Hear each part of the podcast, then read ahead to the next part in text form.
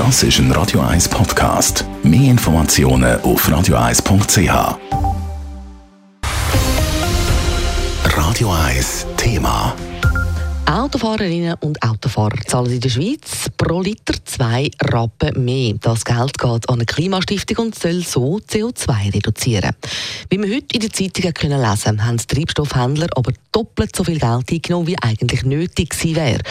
Und jetzt wollen sie sich das gut schreiben lassen für die Zukunft. Hintergründe dazu im Bericht von Simon Schaffer.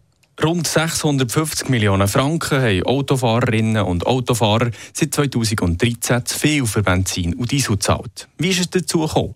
Autofahren verursacht klimaschädliche CO2-Emissionen. Treibstofffirmen wie Shell, BP und so weiter müssen per Gesetz einen Teil von dem CO2 kompensieren. Und zwar, indem sie über eine Stiftung Projekte zum Klimaschutz ähm, finanzieren. Das Geld haben sie seit 2013 mit 2 Rappen pro Liter vom Konsument genommen. Wir haben ziemlich auf das Tempo gedrückt, sagt der Geschäftsführer von der Stiftung für Klimaschutz und CO2-Kompensation, Marco Berg. Am Anfang, wo die Kompensationspflicht losgegangen ist, 2013, ist man überhaupt nicht sicher gewesen, ob man das wird erreichen Das heisst, man hat gute Klimaschutzprojekte in der Schweiz gesucht. Zum guten Glück sind die alle eigentlich äh, erfolgreicher gewesen, als man am Anfang gemeint hat. Und durch das hat es die Überschüsse gegeben. Effekt zum Beispiel und Überschüsse aus Projekten wie Biotreibstoff aus altem Frittieröl oder altes Holz, das man verbauen und so kann CO2 sparen. Man hat sich also verrechnet und mit dem Geld der Autofahrerinnen und Autofahrer mehr CO2 eingespart als vorgegeben. Ein Überschuss. Und hier macht die Stiftung für Klimaschutz etwas, wo Umweltverbände wie im WWF ein Dorn im Auge ist.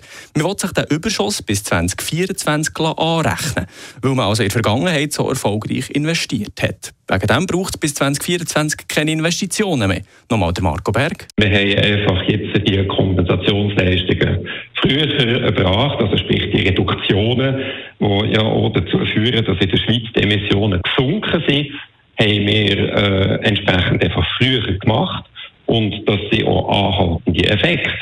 Die Stiftung für Klimaschutz wird von den grossen Treibstoffimporteuren betrieben und hat bei den Umweltverbänden keinen guten Ruf. Sie wollen, dass fortwährend investiert wird, ohne Schlupflöcher.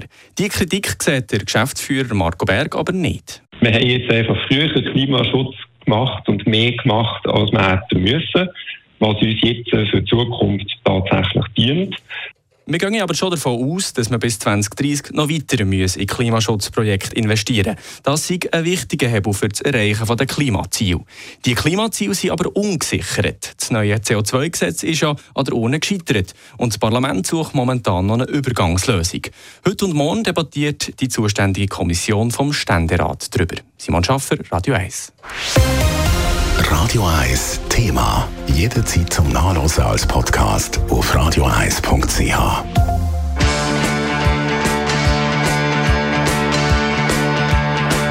Radio 1 ist Ihre Newsender. Wenn Sie wichtige Informationen oder Hinweise haben, rufen Sie uns an auf 044 208 1111 oder schreiben Sie uns auf redaktion.radio1.ch.